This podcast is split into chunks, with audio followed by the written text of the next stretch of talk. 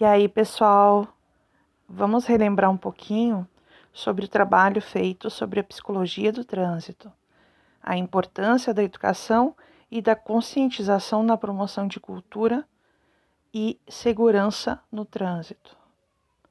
Um dos instrumentos fundamentais para a formação de cidadãos mais conscientes e preparados para o dia a dia no trânsito é a educação, que visa novas posturas no trânsito e que tem como intuito a diminuição dos acidentes, brigas no trânsito e desrespeito à sinalização. Cerca de 67% das influências comportamentais no trânsito são por causas humanas, o que mostra o qual necessário é termos um olhar mais aprofundado para as questões comportamentais e psicológicas nesse cenário.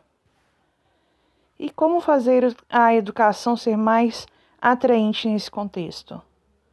O cenário virtual, produzido através dos jogos, é benéfico, pois recria cenários de difícil acesso, assim como a ocorrência de problemas e situações contextualizadas.